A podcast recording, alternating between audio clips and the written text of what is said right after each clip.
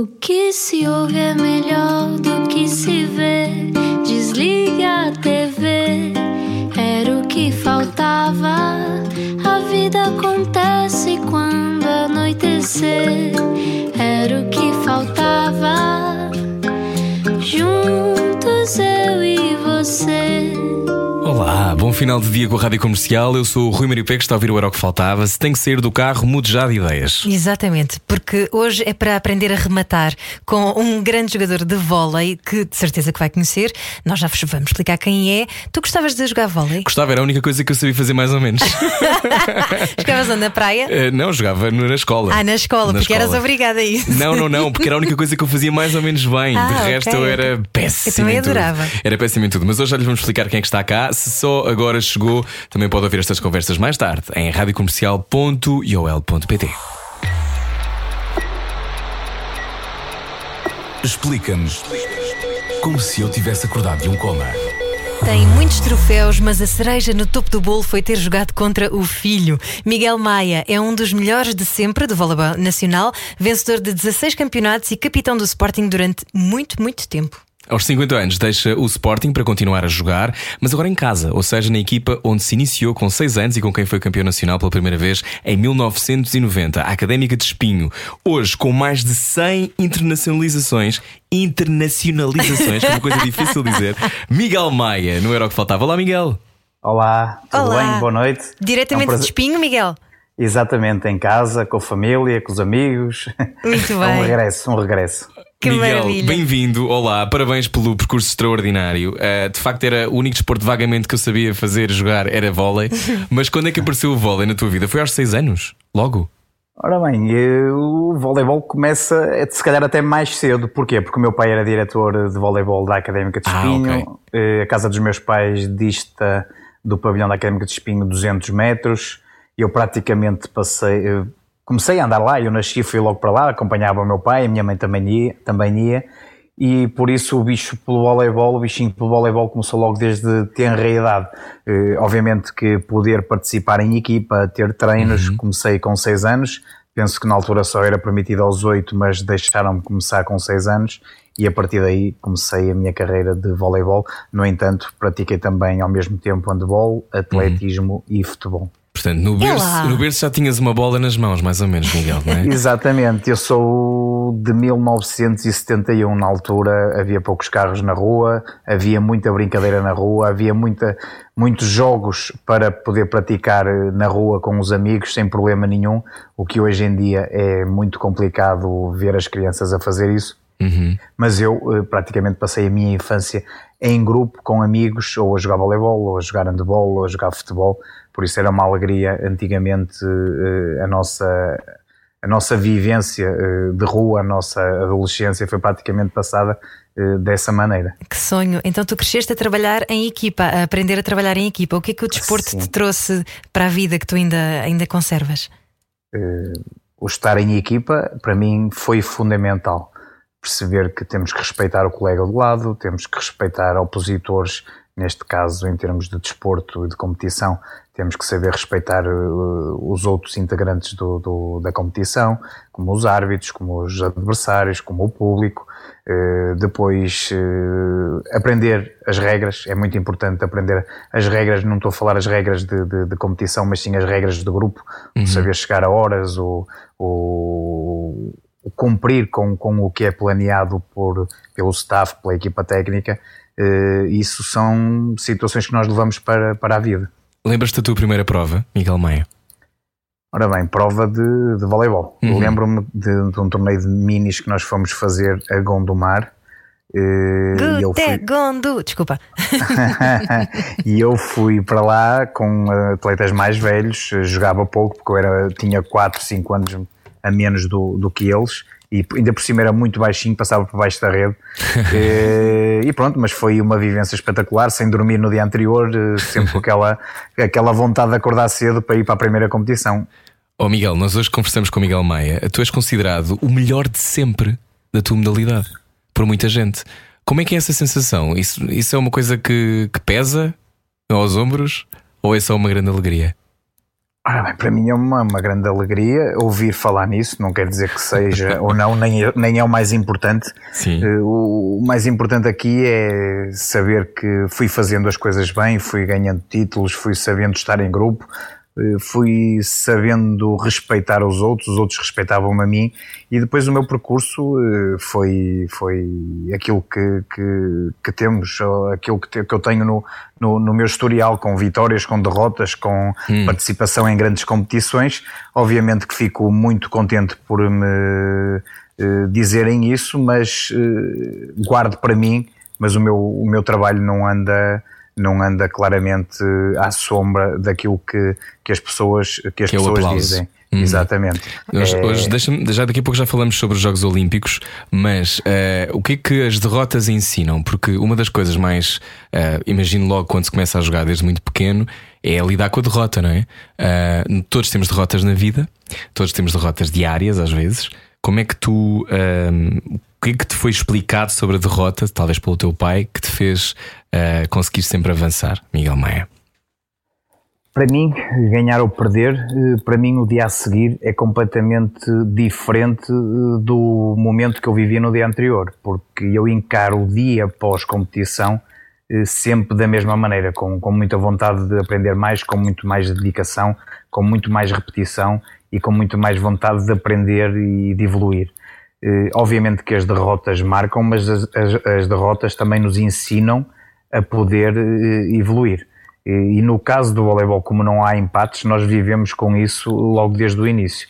Ou perdes ou ganhas. Eh, obviamente que toda a gente prefere ganhar, mas as derrotas ensinam-nos a, a, a, depois ir estudar para ver o que, aquilo que nós não fizemos bem, aquilo que é, o que é que os adversários fizeram para contornar as nossas competências, as nossas as nossas eh, partes mais positivas, eh, mas isso faz parte do desporto e eu e vocês, eu sei que vocês vão abordar isso daqui a um bocado por causa dos Jogos Olímpicos, por causa das medalhas, mas isso faz parte.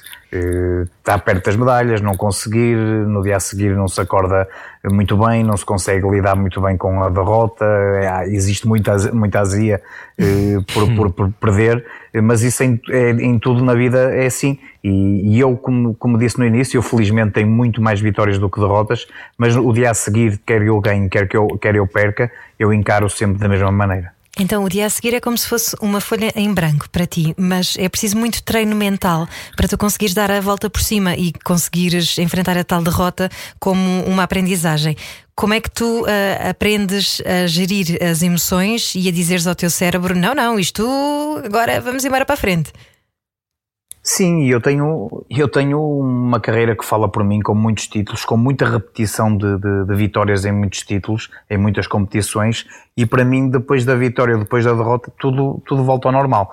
Obviamente que não é fácil lidar com, com a derrota, mas o meu cérebro está uh, preparado para dar a volta, porque nós sentimos muito em baixo, às vezes até existe aquela preguiça, quando nós perdemos até ficamos se calhar até muito mais cansados eh, e, e muitas vezes nem conseguimos dormir depois de, de, uma derrota, mas eh, temos que encarar isso como, como o, esse tal ponto de partida para recomeçar tudo novamente e, e, procurar as, que as coisas eh, melhorem, porque só com trabalho, só com uma mentalidade positiva e com persistência é que nós podemos eh, almejar eh, ganhar mais, mais uhum. títulos e, ou manter os títulos que, que, que vamos ganhando, não é? Repeti-los se, se, se, for necessário ou se for, se for possível. Tens dito muitas vezes a palavra repetição, então a disciplina está em todos os dias encarar a coisa como nada está garantido? Sim, e o voleibol é uma modalidade que requer muita repetição. Porquê? Uhum. Porque é a única modalidade onde a bola não pode cair ao chão. No futebol a bola, pode, pode, correr, no basquete pode correr, no handball pode correr, no hockey pode correr, no voleibol se ela bater no chão acabou. Vocês são o equivalente a um malabarista, não é? é? é? um bocadinho, é um bocadinho isso. Por isso existe muita repetição no treino de voleibol que, que é para as coisas serem perfeitas, para, para termos uma técnica mais apurada, para, para haver muito, mais sustentação de bola e controle de bola. Oh Miguel, eu preciso que tu me clarifiques isto, porque eu nunca consegui dizer isto bem. É manchete ou manchete? Manchete, com Manchete. Com, manchete. Com Mas não do jornal. Manchete. Não, não. Olha, então é e como é que como é que o que é que faz, o que é que transforma uma pessoa num bom jogador de voleibol? Quais são as características que tu achas que são absolutamente necessárias? Tu que és um dos melhores de sempre. Como é que isto que é que tu olhas como e vês, ah, esta pessoa pode e, ser. E que agora tens o teu filho com quem até já jogaste, não é? Contra quem já é jogaste. Verdade, é verdade, é verdade. uh, isto é assim, é preciso ter foco naquilo que se quer. Primeiro tem que haver paixão por aquilo que, que nós fazemos. Eh, como vocês têm aí na rádio, eu também tenho que ter no voleibol. Eh, quando isso não existir, quando não houver vontade de ir para aquilo que nós fazemos no dia a dia, o que é a nossa profissão, a partir daí o destino começa a ficar traçado negativamente. E aquilo que eu digo é primeiro olhar, ver se o atleta, ou se a criança, ou se a pessoa que vai começar a praticar a modalidade, neste caso voleibol, se tem paixão por aquilo que, que, uhum. que, quer, que vai fazer, se tem vontade de treinar, se tem vontade de ir jogar. Depois é fazer um trabalho em volta disso, que é eh, dedicação no treino, eh, descanso para treinar, descanso para jogar, uma boa alimentação, abdicar de, de noitadas antes uhum. de treinar ou antes de jogar. Eh, isso depois é um conjunto de fatores que, que levam a que o atleta passe de, de um curioso pela modalidade para um bom jogador e depois de um bom jogador para um bom profissional. Então, oh, é, desculpa, diz, vai. Não, ia perguntar-te então, mas como é que é jogares contra o teu filho? Dá vontade, o espírito competitivo mantém-se uh, ligado, aceso à mesma? Continua, mas dá vontade de ir embora e fugir fora do pavilhão, porque eu, eu começo, eu vejo o meu filho a treinar e a jogar e estou ali curioso para ver aquilo que ele vai, que ele, que ele vai fazendo, que é para depois tentar ir corrigindo, chamar-lhe a atenção para isto e para aquilo. Agora eu estou num jogo, numa competição profissional, jogar contra ele numa taça de Portugal, em que eu quero ganhar e tenho que ganhar, em que, em que ele tem que jogar, ganhar eh, e depois eu tenho que estar atento àquilo que ele faz, não quero que as coisas lhe corram eh, bem, tenho que contornar o meu tipo de jogo para que eles não, não percebam. Espera aí, mas tu não eh, fazes aquela coisa que nós fazemos quando estamos a ensinar as damas, que é fazer um bocadinho de batota para eles ganharem, para se sentirem melhor. Ora bem, eu tento enganá-los, obviamente, como, como, em to, como em todos os jogos, não é, não é só com ele, mas é com todos, e, os, e eles tentam me enganar a mim e à minha equipa, eh, mas hum, Nesse jogo particular, o Sporting tinha uma equipa uh, muito mais forte. A Académica de Espinho é uma equipa muito jovem, uma equipa com atletas de formação que vem da segunda divisão, por isso o jogo estava mais ou menos facilitado devido uh, à competição e à qualidade das duas equipas. No entanto, era o meu filho que lá estava e eu tentei me abstrair, mas, mas não é fácil, não é fácil uh, viver aquele momento, até porque eu nunca fui preparado para uma coisa porque não sabia como é que, como é que iria acontecer. Eh, porque não há muitas situações idênticas à que eu vivi. Hum. Tu tens 50 anos, hoje conversamos com Miguel Maia, um dos desportistas, um dos melhores desportistas de sempre. Estás nos 100 melhores desportistas de sempre em Portugal. Um, qual é o melhor momento da tua carreira, Miguel? São vários, são vários. Depois de 16 uh, campeonatos vencidos, imagino, e, e, muitas coisas. Qual é, se tivesse que identificar assim um ou dois que tu achas que são fundamentais? Quais são? Ora bem, eu vou dizer isto e costumo, costumo dizer que é. Eu preparei-me para, todos, para todas as competições e para todos os títulos da mesma maneira. Eh, com a mesma dedicação, com o mesmo esforço, com o mesmo descanso, com o mesmo tipo de alimentação, com a mesma preocupação, com o mesmo estudo do adversário. Obviamente que há umas vezes que ganhamos, outras vezes que perdemos. Eu, felizmente, tenho muitas vitórias, tenho muitos títulos, além desses 16 títulos nacionais, eu tenho mais 8 títulos nacionais eh, de vôlei de praia, tenho mais taças, 10 taças de Portugal, 6 supertaças. Mas tu deves ter temos... uma sala para isso tudo, não em casa. Sim, eu e o João, eu e o João também temos duas, duas vitórias no circuito mundial de vôlei de praia. João Branha. Um, João Branha, uhum. um título europeu de vôlei de praia também, três participações olímpicas. Eu tenho muita coisa que poderia enumerar, obviamente que o, o título pelo Sporting Clube de Espinho, quando fomos, ganhamos o título europeu de clubes, que é o único que existe em Portugal de clubes a nível de, de voleibol, é um momento muito marcante e que perdurar, perdurará para sempre. Eh, o meu primeiro título na Académica de Espinho, com 18 anos, em 89, 90, eh, nunca mais vou esquecer. O meu primeiro título no Sporting em 91, 92. O meu título no regresso ao Sporting em 2017, 2018. Eh, são muitos títulos, todos trabalhados da mesma maneira e que fazem parte aqui da, da, minha história. Não há uns que sejam melhores que os outros, porque todos tiveram a, a mesma dedicação. Olha, mas seres porta-estandarte da comitiva portuguesa nos Jogos Olímpicos em Sydney, epá, deve ser uma sensação. Conta-nos lá, Miguel Maia. É espetacular. Espetacular porquê? Porque existe primeiro aquela ansiedade de participar nos Jogos Olímpicos, mesmo quem não, quem não vai participar, os países estão com os olhos postos. É hoje que vai haver a cerimónia de abertura. Hoje temos que nos ligar à televisão para ver. E toda a gente fica com aquela ansiedade. Portugal, ainda por cima, é letra P que demora a chegar a entrar no estádio. nós, nós, atletas, temos que estar 4 horas num pavilhão perto do estádio à espera para, para entrarmos. É tudo ali preparado eh, ao, ao segundo e depois de quatro horas à espera eu vou entrar no, no, no estádio com a bandeira portuguesa onde está, está, o mundo todo a olhar para, para nós, sou eu que estou a levar o nosso país, o nosso Portugal para dentro do estádio e depois ver o Presidente da, da República, um estádio completamente cheio, toda a gente a assinar, é um momento, um momento único, indescritível, hum. mas que não é só meu, eu fui escolhido, mas eu tenho uma história por trás, tenho colaboradores por trás, pessoas amigas, tenho a família, os uhum. meus colegas, naquele caso o João Brenha e o professor Francisco Fidalgo, a Federação Portuguesa de Voleibol, toda a gente me ajudou a que eu tivesse essa notoriedade e que fosse escolhido depois para poder representar Portugal. Tu já, tu já falaste em várias participações olímpicas. Essa não foi a primeira, pois não? Foi em Atlanta? Essa foi a segunda. A primeira foi Atlanta, depois uhum. Sydney e depois Atenas. Ok. E o que é que tu aprendeste sobre ti nas, nas três encarnações olímpicas? Em Atlanta. Em Atlanta foi em 94, não é? Ou mais ou menos por aí? Não, foi em 96. 96, 96 desculpa, 96. Sim, sim. Não tenho 96. os números todos de cor, que eu vou não sei tudo de cor. Mas pronto, 96, um, o, o que é que tu aprendeste sobre. Já eras muito mais miúdo, não é? O que é que tu sentiste na altura quando foste?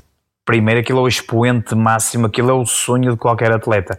Nós no voleibol nunca acalentávamos esse, essa esperança, porquê? Porque voleibol tinha poucas possibilidades de, de ir a uma Olimpíada devido uhum. às qualidades da nossa equipa, devido às qualidades das outras seleções, devido ao limite de entrada nos Jogos Olímpicos pela, pela, pelos países da, da Europa.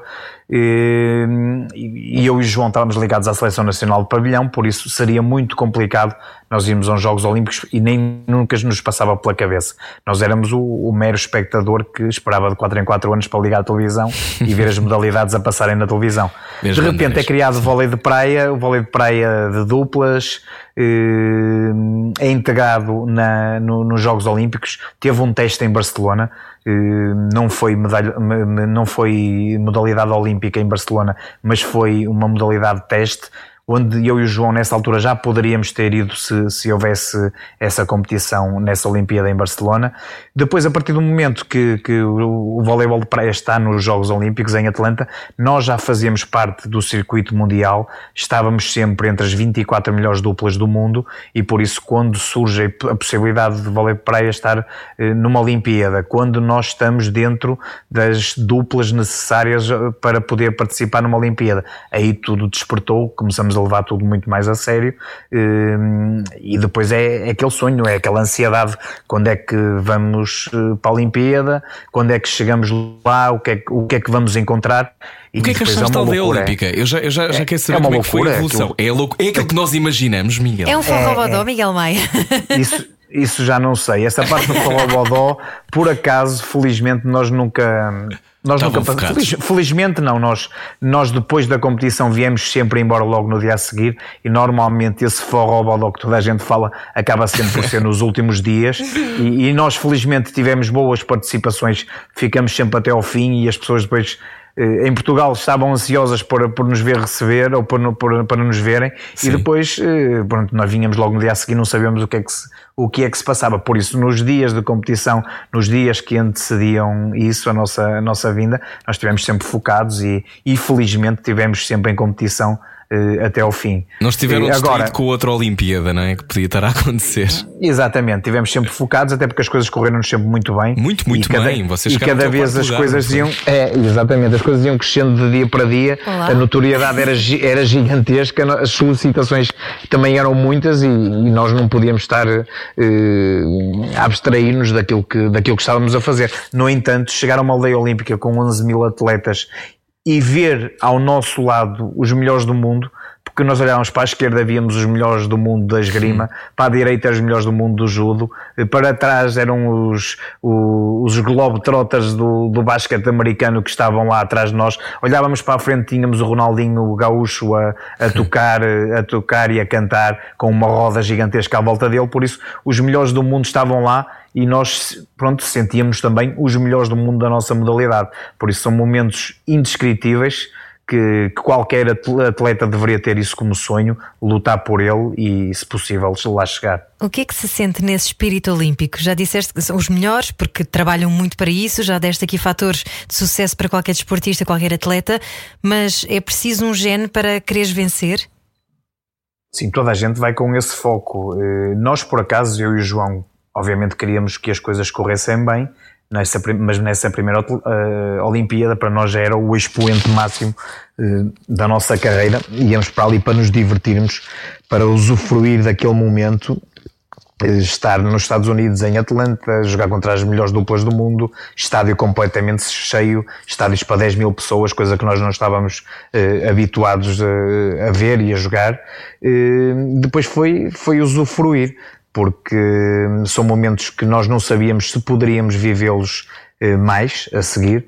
Eh, só que as coisas depois começaram a correr bem. Eu até tenho uma, uma história curiosa porque nós começamos a competir para aí uma segunda-feira, eh, já tínhamos a chave de competição, sabíamos que seria muito difícil passarmos à próxima fase e nós ainda não tínhamos feito nenhuma visita a Atlanta, aos arredores, já, eh, às outras competições, aos outros pavilhões, ver as outras modalidades da, da nossa comitiva portuguesa e como estávamos ali focados nos jogos, nós, a uma segunda-feira, lembro-me que o nosso médico era o Dr. Nelson Puga, que é agora médico do Futebol Clube do Porto, era o médico da, da, da comitiva portuguesa, nosso amigo, foi nosso colega de seleção, e nós até tínhamos combinado, olha, lá para quinta-feira nós já devemos estar arrumados da competição, vamos fazer uma visita, vamos fazer compras e pronto, e, e estava, estava tudo programado para, para a quinta-feira. O problema é que nós fomos ganhando, ganhando, ganhando e fomos mesmo até o último dia, nem compras, nem, nem visitas, eh, nem nada. Foi, foi curioso, eh, foi importante, obviamente, porque nós chegamos mesmo até aos derradeiros jogos. Então já vamos aos derradeiros jogos a seguir. Na Rádio Comercial, nós conversamos com Miguel Maia. Venha daí saia da sua cabeça. A vida é agora. Era o que faltava. Na Rádio Comercial. Hoje recebemos alguém olímpico na Rádio Comercial, Miguel Maia, jogador de voleibol, um dos melhores de sempre. Estavas a contar-nos como é que foi em Atlanta em 96. Um, vocês chegaram até ao, ao um dos últimos jogos, não é? O jogo do terceiro e do quarto lugar. Um, o que é que se sente quando está tão perto, Miguel?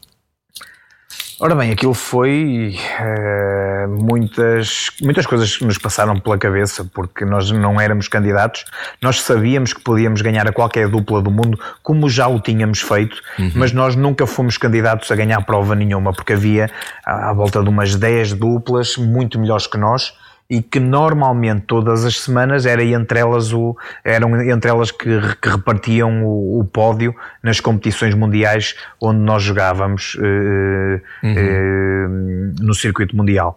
E, e, nós, por acaso, acabamos por ganhar duas vezes, uma em 97 e uma em 98 eh, mas não éramos candidatos porque havia mais e melhores duplas. Eh, no entanto, nós fomos seguindo o nosso trajeto, fomos uma dupla, não sei se talvez por já estarmos habituados a, a muita pressão, porque nós éramos eh, continuámos a ser jogadores de voleibol pavilhão, tínhamos pressão porque nós uhum. lutávamos por títulos de, do Campeonato Nacional, Taça de Portugal, Supertaça, cá em Portugal no, nos campeonatos, e as outras duplas jogavam só vôlei de praia e acabavam por, se calhar, estarem um bocadinho desfasadas de, de, daquela adrenalina de, de, de jogar uhum. com, com muito público, de jogar com, com pressão, e, e pronto, e nós jogamos muito à vontade, divertimos-nos, eh, éramos jogadores e somos jogadores com boa capacidade técnica técnica e que nos conhecíamos muito bem, e por isso aquilo foi fluindo de jogo para jogo e acabamos por chegar, por chegar aos lugares de cima, eliminando as duplas candidatas eh, às medalhas eh, nessas duas Olimpíadas. Lembro-me que nós eliminamos o número 1 um eh, tanto em Atlanta como em Sydney, eh, e pronto, e depois as coisas foram, foram crescendo até chegar a uma parte mais final, onde almejávamos depois chegar às Olimpíadas, às Olimpíadas não, às medalhas, uhum. e estávamos muito, muito perto de as conseguir, eh, quatro finalistas, três medalhas para quatro, nós perto da final, nós a ganharmos as duas finais em Atlanta e em Sydney, acabamos por perder o acesso à final, que era a medalha de ouro e a medalha de prata, e depois não conseguimos ganhar a medalha de, de bronze. É, é, frustrante, é Quando difícil. te percebes é, é isso. Como é que. Exato. Onde é que arrumas isso? Como é, como é que se. Porque aquilo acontece, não é? Como aquela coisa de. Acontece à frente dos teus olhos, não é? Não é uma coisa que tu vais vir a saber, não é? Ou que, uhum. ou que alguém te vai dizer mais tarde. É não, como é uma coisa ficar que acontece. suplente num concurso, não é? É uma coisa. Exatamente. Okay. O que, que é que. que, é que como é que se arruma isso? Uh, isso é muito, muito difícil, nomeadamente na segunda, na, nos Jogos Olímpicos em Sydney, porque nós já tínhamos visto esse filme quatro anos antes. Pois. Uh, depois, obviamente, que nós levamos quatro anos de Atlanta até Sydney, onde já éramos reconhecidos, onde as pessoas já, já nos viam como, como, como ídolos, como uma das melhores duplas do mundo, até porque nós estivemos no top 10 durante muito tempo. Hum, e depois chegamos a essas mesmas Olimpíadas, acontece tudo igual. Até porque nos quartos de final de Sydney, nós estamos a perder o 11-6 contra a dupla da Suíça com acesso à meia final e nós fazemos 9 pontos seguidos e, e conseguimos Uau. apurar para, para, para a meia final eh, que foi uma alegria, uma, uma alegria imensa, numa reviravolta épica e, e depois eh, ficamos outra vez novamente com a esperança a dizer não foi há quatro anos, vai ser agora. Hum. o problema é que acontece tudo da mesma maneira. Nós à frente na meia final, nós para fechar o jogo, perto de ganhar, e depois a dupla americana acaba por tirar ali dois coelhos da cartola com dois serviços diretos, um na linha e depois uma bola bater na rede e entra no hum. meio entre, entre mim e o João e acabamos por perder o acesso à final e desmoralizados completamente. Mas pronto, é como eu disse, isto faz parte, obviamente que é uma competição eh, muito mais mediática, com muito mais olhos em cima de nós eh, uhum. e que tem uma repercussão completamente diferente, mas faz parte, faz parte da história. Eu lembro-me quando acabou o Sydney e na conferência de imprensa, triste, desiludido, acabei por dizer: Nós daqui a quatro anos vamos estar aqui outra vez, quando toda a gente pensava que teria sido ali o nosso fim. Hum. E estiveram em Atenas, muito bem. Estivemos em Atenas com bastante dificuldades, porque o João Morenha teve algumas lesões, não conseguimos participar em todas as etapas do circuito mundial, mas conseguimos fazer as oito etapas necessárias, mínimas, para podermos estar eh, nos Jogos Olímpicos. Então já falamos de Atenas, mas aqui a minha pergunta tem a ver com todas as pessoas que estão a ouvir neste momento a rádio. Hoje conversamos com Miguel Maia, jogador de voleibol, um dos melhores de sempre, que é, eh, este é um tempo, Miguel, em que há muito ódio e muitas pessoas que têm ódio de quando, quando veem coisas e estão no desporto e estão zangadas e, e, e, essa coisa do fair play que eu acho que antigamente era mais visível. Se calhar vais-me dizer que, que, sempre houve estas clivagens, estes choques, mas uh, o fair play é fundamental, não é? Como é que. Porque, Sem dúvida. Porque quem venceu, quem vos venceu, provavelmente foi, foi bom, não é? E como é que isto. Às vezes é um golpe de sorte, não é? Acontece muitas vezes ser golpes de sorte, mas muitas vezes tem a ver com, com de facto as pessoas serem, serem também muito boas. Como é que se trabalha o fair play para não ficarmos uh, ácidos e, e mal dispostos? Ora bem, primeiro isso parte em casa. Nós temos que ter educação para poder respeitar os outros, não é só no desporto, mas como na vida.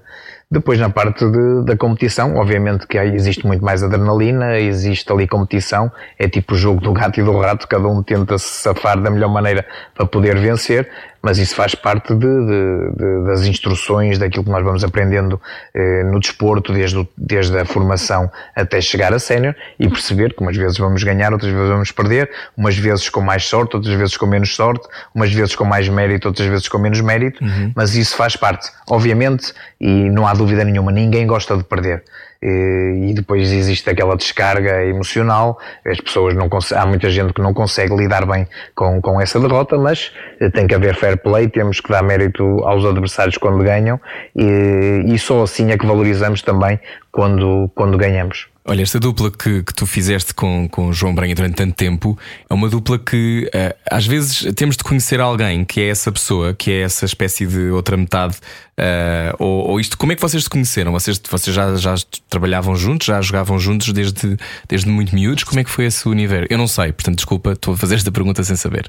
Mas isso é muito fácil. O João Branha vivia a 100 metros da minha casa, os pais dele eram a 100 metros da minha casa. Okay. Nós, eu vivia a 200 metros do pavilhão da Académica de Espinho, o João Branha a 100 metros do pavilhão da Académica de Espinho, por isso a, a casa do João ficava entre a, minha, a casa dos meus pais e, e o pavilhão da Académica de Espinho. Então estava escrito nas estrelas ou estava escrito em espinho, não é? Porque Exatamente. Sim, diz. Nós eh, brincávamos juntos na, na rua, começamos a praticar voleibol juntos, eu com 6 anos, o João com 7. pertencíamos ao mesmo grupo de amigos, íamos para a praia juntos, íamos para o cinema juntos, íamos fazer piqueniques, viagens, fazíamos praticamente todos juntos com o nosso grupo. Tínhamos um grupo bastante alargado de, de, de amigos em que fazíamos. Uh, 30 por uma linha uh, diariamente. E depois isso foi uma, uma sequência perfeitamente normal, até porque somos praticamente da mesma, da mesma idade. Eu, João, é de 1970, eu sou de 71, e por isso uh, fizemos um percurso no pavilhão eh, praticamente igual, eh, fomos campeões muitas vezes os dois, os dois juntos. E depois quando aparece o vôlei de praia, que nós já jogámos vôlei de praia 6 eh, para 6, 4 para 4, sempre na mesma equipa, e depois quando aparece as duplas, nós foi só olhar um para o outro, nem houve a questão de perguntar queres, queres jogar comigo? Não é, vamos onde é que está o papel, vamos nos inscrever e vamos jogar. E depois foi, começamos a ganhar o, todos os torneios que nós participávamos ganhávamos, a primeira vez que somos convidados internacionalmente foi para o Campeonato da Europa eh, para participar e para representar Portugal no Campeonato da Europa. Eh, fomos a Almeria, ficamos em quinto, eh, perto de chegar às meias finais, logo na primeira competição que fizemos. Logo a seguir fomos para o Circuito Mundial e depois fomos a primeira dupla a fazer 100 etapas do circuito mundial talvez eh, aí já dita o porquê do nosso, do nosso sucesso, porque quase nenhuma dupla conseguia aguentar tanto tempo, com tantas viagens, tantas vezes no mesmo hotel, no mesmo quarto, eh, almoçar e jantar juntos. Podia ser muitas... uma relação conturbada, não é? Exatamente. Com tanto tempo e, juntos. E havia muitas duplas a desfazerem-se por causa disso e até chegar a vias de facto muitas vezes no, no jogo ou quando acabava o jogo, porque havia ali desentendimentos uhum. e eu e o João nunca tivemos esse desentendimento, sempre nos respeitamos, porque nos conhecíamos muito, muito bem Havia até muita gente que não conseguia perceber como é que eu e o João praticamente não falávamos a, a, competir ou a jogar, eh, porque nós com um olhar, com um olhar de um para o outro, nós já percebíamos o que é que o outro eh, precisava, o que é que queria. Sim, mesmo. E, pronto, é verdade. É quase e, como eu e o Rui Maria.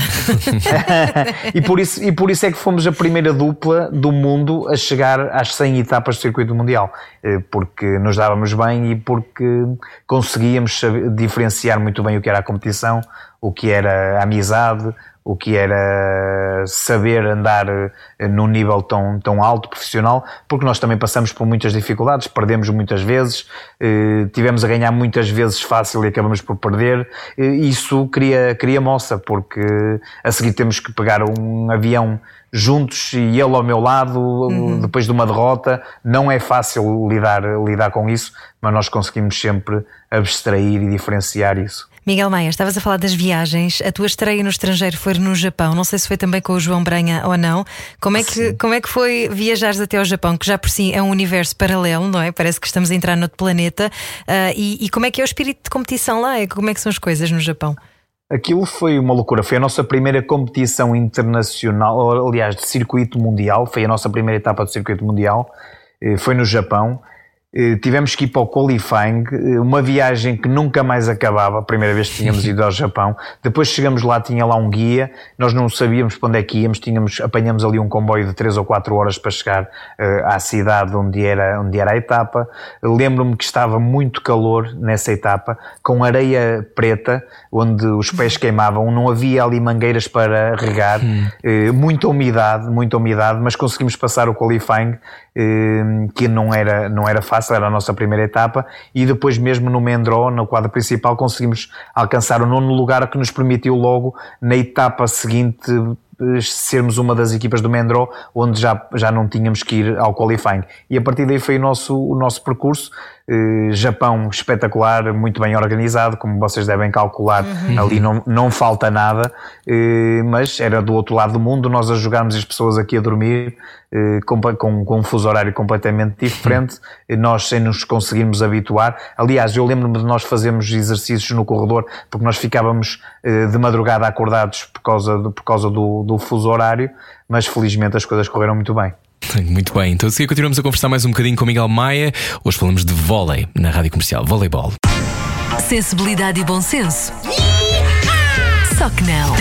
Era o que faltava na rádio comercial. Juntos eu e você. Boa viagem com a Rádio Comercial. Hoje o nosso convidado é Miguel Maia, voleibol sempre, uh, e também 50 anos já. Miguel, como é que lidaste com, com o teu próprio envelhecimento? Porque no, no uh, evoluir também no desporto uh, e ver que o corpo, se calhar, já não responde da mesma maneira respondia quando tinhas 20, uh, deve ser também às vezes ligeiramente frustrante. Como é que, como é que nós todos envelhecemos? Está a acontecer a todos ao mesmo uhum. tempo, mas como é que. Mas nós, por exemplo, eu e a Ana não dependemos da nossa proeza física para fazer este programa. Embora a voz também envelheça. É verdade, a voz envelhece e, e, o cérebro também. Mas como é que, como é que lidas com essa. Com o corpo a, a pedir outras coisas?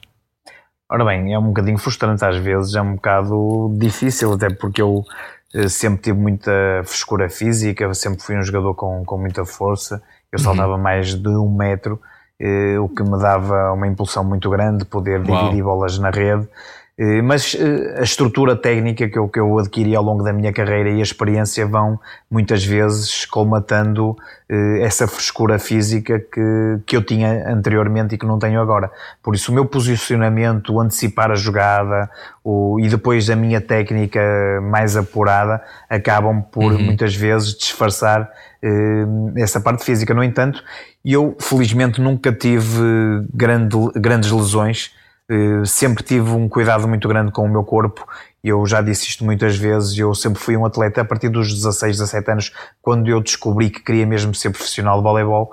Eu comecei-me a preparar, a descansar para treinar. Quando até aí, e muitos atletas no mundo só descansavam para ir jogar jogavam tipo sábado uhum. às 5 da tarde, almoçavam ao meio-dia e meia, uma hora e depois descansavam uma hora e meia para se prepararem para o jogo. Uhum. Eu sempre, felizmente, tive, tive essa cultura de poder descansar para treinar. Por isso, eu ao descansar para treinar, apresentava-me sempre em boas condições eh, e dava sempre mais do que aquilo que, que, que, poderia dar e tinha condições para dar muito mais. E por isso, se calhar, o meu trajeto foi evoluindo e eu sou um felizardo, talvez, por aquilo hum. que fui plantando ao longo dos anos todos e agora estou, estou a colher aquilo que, que, fui, que fui fazendo, que, claro. que me preveniu de lesões e que me deu sempre disponibilidade para treinar cada vez mais e melhor. O que me leva à próxima pergunta que tem a ver com os limites do corpo. Miguel Maia, o corpo fala connosco? Fala, fala algumas vezes que chia um bocadinho e que nós temos que estar eh, preparados para isso e temos que arranjar eh, maneiras de contornar eh, essa situação porque hum, não é fácil, até porque eu continuo profissional, estou a treinar de manhã e de tarde, os nossos horários, por exemplo, este ano no Sporting eram horríveis, nós treinávamos uhum. do meio-dia às duas e depois treinávamos logo a seguir às 5 horas da tarde, com muito pouco tempo de descanso, o que para um atleta mais velho tinha muito mais dificuldades porque o tempo de recuperação era, era muito mais lento e pronto, e sentia, sentia algumas dificuldades e sinto algumas dificuldades eh, nessa, nessa situação porque o corpo demora muito mais tempo a recuperar. Pois claro, eu perguntava-te então se as lições que o, o corpo nos ensina uh, se, são, se são sempre as mesmas. Porque, por exemplo, qual é a lição maior que tu retiras desse, desse período todo, por exemplo, olímpico? Há alguma lição que fica desse tempo? É física? É, é mental? Há uma lição que te fica? De... Ora bem, eu acho que é mais mental, porque o mediatismo é completamente diferente. Nós temos televisões de todo o mundo hum. a quererem saber histórias de nós, somos solicitados diariamente eh, para, para, para dar entrevistas, hum. para, para expor eh, o nosso percurso e depois, obviamente, que temos eh, uma pressão extra. Porque a competição assim o exige hum. e temos de estar preparados eh, mentalmente eh, para, para, para aquilo que as pessoas esperam de nós. Mas o que é que aprendeste sobre ti, Miguel, nesse, nesses processos todos? Uh, não tem que ser, não tem que haver euforia demais quando as coisas correm muito bem, nem tem que haver depressão quando as coisas correm muito mal. Tem que haver ali um equilíbrio. equilíbrio. E penso que uhum. o fundamental foi, foi isso. Acho que sabias gerir as várias emoções. Uhum. Então agora olhas para trás, tens 50 anos, olhas para trás e hum, o que é que, o que, é que tu achas? há coisas que farias diferente ou não? Ou, ou, as coisas vivem por si só e os jogos são o que são e não vale a pena fazer essa, essa coisa de uma gestão de talvez não tivesse ido para aquilo. Tu tiveste, por exemplo, a Itália, terias ido para a Itália na mesma?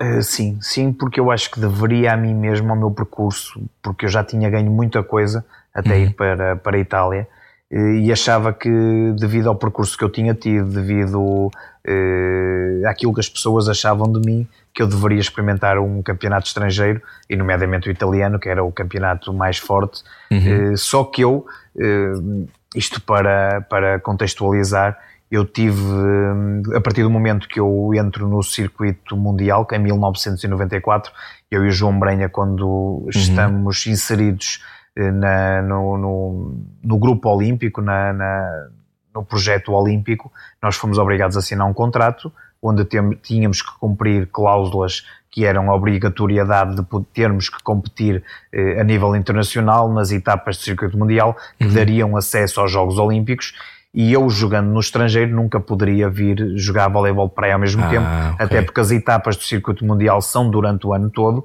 e eu não, os clubes no estrangeiro não me iam estar a contratar eh, para depois eu ao fim do mês e meio vir jogar um fim de semana ao México. Claro. Depois voltava para a Itália, passado um mês ia jogar ao Brasil. Depois voltava para a Itália no pavilhão e ia jogar ao Japão.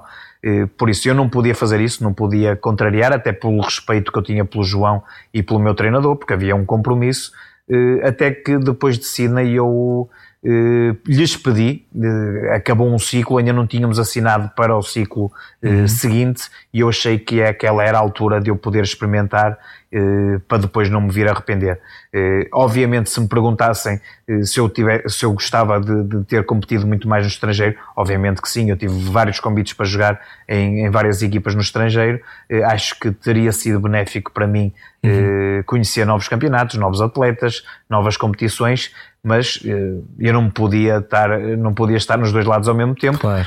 incluindo a seleção nacional, e eu deixo a seleção nacional com 28, 29 anos, porque eh, a altura de, da seleção nacional era de pavilhão era a altura da seleção nacional de voleibol de praia e nós não podíamos estar no mesmo tempo, tivemos que fazer opções e como na praia eh, não dava para estar a substituir, porque só podiam haver dois uhum. jogadores, não há, um, não há um suplente, era mais fácil deixar o pavilhão e, e para além disso a competição e, o, e, e a nossa o, a nossa visibilidade a nível internacional estava no, no vôlei de praia, praia. porque era o, era o meio mais fácil para nós estarmos nas melhores competições do, do mundo e por isso só fizemos a opção pelo vôlei, pelo vôlei de praia. E vocês, Miguel Maia e João Brenha, ajudaram um, ao crescimento do vôlei de praia, não é? Espinho acabou por se assumir quase como a capital uh, da modalidade aqui em Portugal. Sim, da modalidade das duas vertentes, tanto no vôlei de praia como no voleibol de uhum. pavilhão. Isso é a tua Porque maior conquista? Sim, sim, sim, muito contentes. Obviamente que não sou só eu e o João, porque isto, existem muitas pessoas para trás, claro. existe um envolvimento. O teu pai também? Exatamente, meu pai também foi diretor eu, antes de começar a jogar voleibol, meu pai já andava envolvido eh, nas equipas, nos clubes, nos torneios e pronto, e, mas Espinho, Espinho obviamente que tem que ter um aplauso, um aplauso gigante, porquê? Porque dois clubes gigantes da, na primeira divisão, Académicas de Espinho e Sporting de Espinho, os quais já foram os dois campeões nacionais da primeira divisão, depois campeonatos nacionais e campeonatos do mundo de, de, de vôlei de praia tiveram sempre em Espinho, eu e o João Brenha temos um torneio que é dos maiores torneios do mundo para jovens, também Sim. em Espinho. Eh, muitos atletas de voleibol da seleção nacional são de espinho, por isso esse título de, de, de capital de voleibol eh, merece. É, ainda por cima o Sporting de Espinho foi a única equipa eh, em Portugal que conseguiu vencer uma prova europeia, é o líder dos títulos a nível nacional. Uhum. acho que tudo, tudo se conjuga para que Espinho seja a, a capital de voleibol. Está escrito, lá está nas estrelas. Eu perguntava-te, Miguel, se qual é o sonho que tu tens para o teu filho? Há algum? assim, desses. Bem, o sonho. Ele é também joga, seja, não é? Sim, que ele seja correto eh, com tudo e com todos, que seja correto com ele próprio também, que, uhum. que, que, perceba aquilo que tem que fazer para poder evoluir, para poder ter êxito, eh, dar sempre o máximo, eh, respeitar o corpo dele eh, e ir atrás do sonho dele. Ele tem aqui o apoio, tanto do pai como da mãe, como da família, mas tem que ser ele a ditar o rumo dele eh, sabendo que tem um suporte de, de, de, da família que, que o vai ajudar eh, a evoluir para que não hajam contratempos, que não hajam eh, problemas na carreira dele. Agora, cada um tem que traçar o seu, o seu caminho e tem que lutar por ele até ao fim. E a tua sobrinha também joga, não é? Minha sobrinha, o meu sobrinho e, a minha filha e a minha filha também. É, é uma fábrica, é uma fábrica é de, de Olha, atletas. E deixa-me agradecer-te porque eu acho que toda a gente acompanhou a vossa dupla com um grande entusiasmo. Vocês eram os nossos heróis e para mim fazem-me sempre lembrar o Top Gun. Lembras do era o Maverick e o Goose, vocês os dois sim, fazem sim, lembrar sim. essa dupla maravilhosa. nós também já nos diziam que nós éramos Blues Brothers na altura ah, do exato, mundial. Exato, também. Olha, Miguel, gostávamos muito de conversar contigo. Obrigado. Muito obrigado, eu também. Foi ótimo uh, recordar todo isto, todo o teu percurso e mais uma vez dar o palco principal a modalidades que nem sempre o têm. Eu não sei se queres por fim dizer alguma coisa sobre isso, porque Portugal é um país obviamente obcecado com futebol, sabemos. futebol, Uh, mas é sempre esta coisa. Normalmente, sempre que nós trazemos alguém de outra modalidade, há um enorme impacto. As pessoas têm muita vontade e muita curiosidade. Um, o que só prova que que há espaço para, para as modalidades crescerem. Como é que se resolve isto? Como é que se muda um bocadinho esta, esta cultura, Miguel? Ora bem, nós estamos, muito enraizados de, dessa maneira. É o futebol, futebol, futebol. As televisões abrem com o futebol. Há programas diários do futebol. Por isso, eu dou os parabéns para vocês por abrirem, eh, a verem estas exceções de poder chamar os atletas eh, das outras modalidades aqui, porque o trabalho que nós fazemos é igual ou maior do que os futebolistas fazem. Por isso nós também temos que ter o nosso palco, também uhum. temos que mostrar aquilo que, que, fazemos, até mesmo para incentivar eh, crianças, adolescentes, claro. jovens que estão atrás dos seus, dos seus sonhos e perceberem eh, aquilo que perceberem o nosso trajeto, perceberem as nossas ambições, perceberem as dificuldades que nós temos no dia a dia, eh, os contratempos que temos, a maneira como os temos que contornar e por isso eu dou-vos parabéns também, até porque é uma rádio, uma rádio linda, uma rádio que toda a gente ouve eh, e por isso eu agradeço também o vosso, o vosso convite e para mim foi um privilégio estar aqui a falar convosco. Oh Miguel, muito obrigado. Obrigada, obrigado. Mas, é, mas, é, isto mesmo, é mostrar que é possível e que há mais caminhos e que há mais maneiras de, de cumprir sonhos e que o esforço compensa, o que eu acho que é muito importante muito bem, deixar. É verdade. Miguel, obrigado, um abraço. Obrigado eu, um abraço. Obrigado a Deus. Na rádio comercial a seguir vai ouvir o Slowdown com a Isabela Roja. Pode ouvir esta conversa inteira no site da rádio. Sim, ou então vá uh, treinar remates, por exemplo, no meu caso, para tirar o bracinho de mãe. é isso, fazer uma manchete na rádio comercial amanhã, mais às 8. Adeus, boa viagem. Até amanhã. Era o que faltava. Com Rui Maria Pego e Ana Martins. Juntos eu e você. Na comercial.